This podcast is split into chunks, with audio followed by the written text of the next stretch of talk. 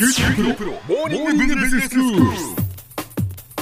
今日の講師は九州大学ビジネススクールでファイナンシャルマネジメントがご専門の平松卓先生です。よろしくお願いします。よろしくお願いします。先生前回は在庫についてお話をしていただきました。今日はどういうお話になりますか、まあ、今回はですね在庫単独ではなくてあのそれを含む運転資本について考えてみたいと思うんですね、はい、でまあ、この運転資本、まあ、実は日本の企業の倒産の多くに関わっていてですね、まあ、非常にこう重要な要素だということが言えます、はいで企業が事業を行う場合、まあ、運転資金とか運転資本とか呼ばれる資金が必要になるわけです。うん、でこの2つはあの似た概念でもあるんですけれども、まあ、運転資金というのは主にその銀行で使われる用語であるのに対して、まあ、ここで取り上げる運転資本というのは、まあ、一般に会計用語として、まあ、用いられているわけですが、まあ、その意味するところは詳しく言うと現預金を除く流動資産まあ、これ1年以内に、まあ、お金になることが期待される資産ですね。でそのうちですね利子の発生しない流動負債、うん、えー、流動負債っていうのは1年以内にお金で支払わなきゃいけないことが期待される、まあ、負債のことですけれども、まあ、それでは賄いきれない分を賄うための資金ということなんですね。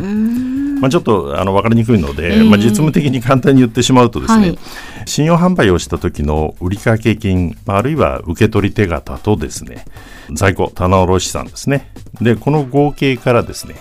信用購買、信用であの買った時にですね発生する買掛金、あるいはその支払い手形の金額を差し引いたものと考えておけば、まあ、あの良いわけですけれども、まあ、企業はですね設備を購入するための資金や人件費の支払いのための資金に加えて、まあ、この運転資本に見合うその資金が必要となるわけです。で別な言い方をするとですね、まあ、企業はその原材料や商品の仕入れのために、まあ、現金が必要となるわけですけれども、はいはい、その現金が返ってくるのは、まあ、販売によってなわけですね。うんで少なくともこの仕入れから販売の間資金需要が発生するわけですね。はい、で少なくともといったのは現金販売ばかりではなくてその信用販売が行われることも多いからでうん、でこの場合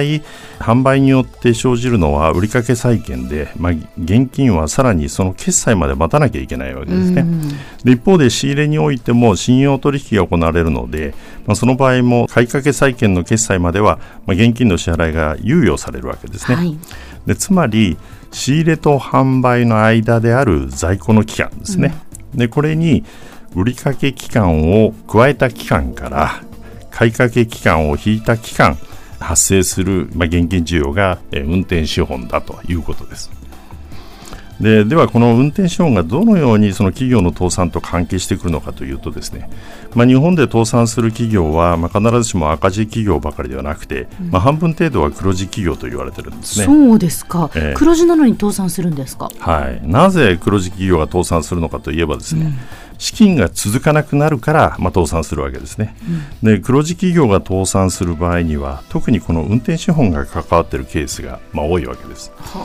でというのも運転資本の中身を構成する売掛債権や棚卸資産、まあ、在庫ですね、えー、それと買掛債務は企業のビジネスの、まあ、パターンが変わらなければまあ、いずれもその売上の増減に連動して増加したり減少するわけですね。うん、で特にその売掛期間や在庫の滞留期間が長い企業の場合運転資本の金額はまあ大きいわけですけれども、ええ、こうした企業で売上高が急増すると運転資本の増加額もまあ急増するわけですね。はい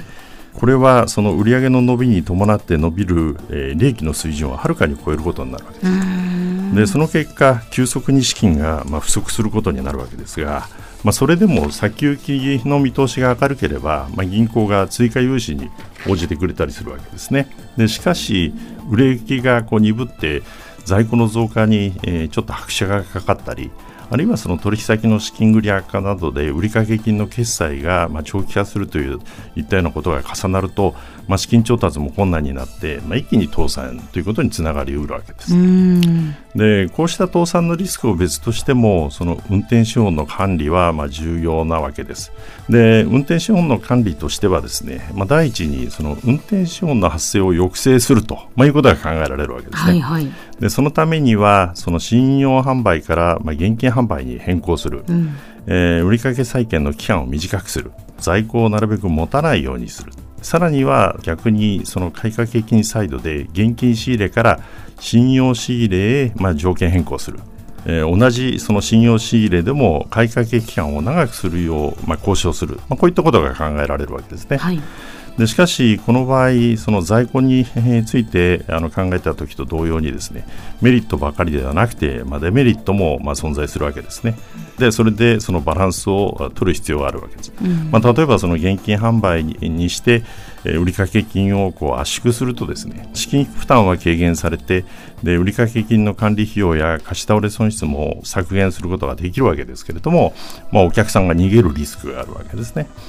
でまたその信用仕入れ移行したり買い掛け期間を長期化すれば、まあ、資金に余裕は出てきますけれどもその一方でその買掛金の管理債権が発生したり取引先にまあ取引を切られるリスクがあるわけですね。うんあと第2にですね顧客や取引先との交渉では今言ったような抑制が難しい場合ですね、はい、まあ、これあの借り入れなどの形で外部から資金調達をまあ行う必要が出てくるわけですけれども、うん、まあ、しかしある程度それが可能であったとしても、まあ、将来の元利金の支払い負担が、えー、増して、まあ、倒産確率が増すことになるため金融機関が応じられる金額にもこう限度があるわけですね。でそこでそれでも解決がつかない場合などはですねまあ、第三の管理手法として売掛期間の長いお客さんとの取引とかですね。あるいはその運転資本の重いそのビジネスを切ってしまうと。選択と集中を行うことで、えー、売上増の抑制を含めて、まあ、運転資本を軽減すると、まあ、そういう方法が取られることもあるわけです、うん、では先生今日のまとめをお願いします。はいえー、運転資本は売上の成長を支える基本的な要素としての重要性を持つとともに、まあ、単にその購買先や顧客との交渉という、まあ、ゼロサムゲームの側面ばかりではなくて、まあ、資金調達や事業の選択と集中といった、まあ、戦略性の側面も含む、まあ、あの重要度の高い経営活動だということができます。今日の講師は九州大学ビジネススクールでファイナンシャルマネジメントがご専門の平松卓先生でした。どうもありがとうございました。どうもありがとうございました。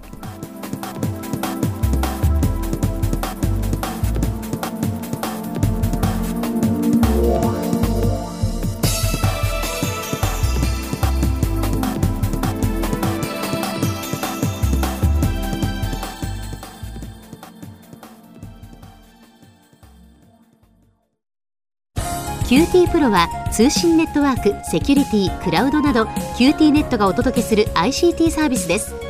九州中に展開した光ファイバー網を基盤に一番身近なビジネスパートナーとして九州の企業自治体の皆様をサポートします。詳しくは QT プロで検索を。